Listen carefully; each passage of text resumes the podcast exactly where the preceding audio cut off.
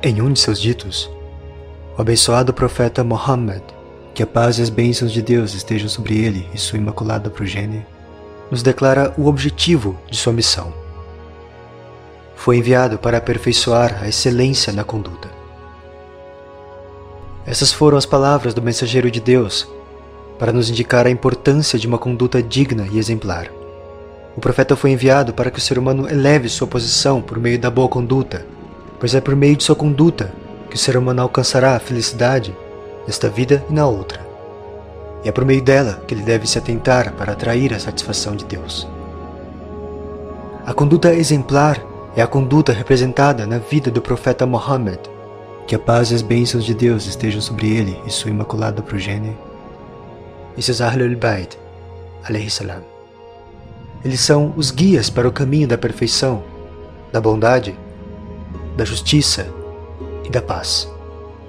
Em todos os seus aspectos da vida, eles apresentam os mais nobres e elevados exemplos de boa conduta. Tanto é assim que Deus disse no Alcorão, seu livro sagrado: Por certo, tu, ó Muhammad, és de nobilíssimo caráter. A grandiosa obra A Conduta do Profeta Muhammad e seus Ahlul Bayt nos apresenta exemplos magníficos dessa conduta exemplar um mergulho em um oceano das belíssimas e maravilhosas histórias e passagens do Mensageiro de Deus e seus Ahlul que nos convidam a estudar e refletir sobre o que pode nos conduzir à felicidade terrena e à eterna no paraíso, através da submissão à vontade de nosso Criador, Deus, o Senhor do Universo.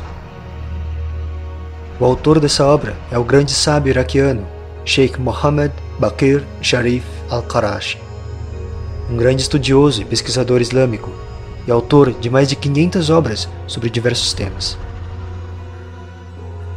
A conduta do profeta Muhammad e seus Ahlul Bayt é um manual para a felicidade através da fé.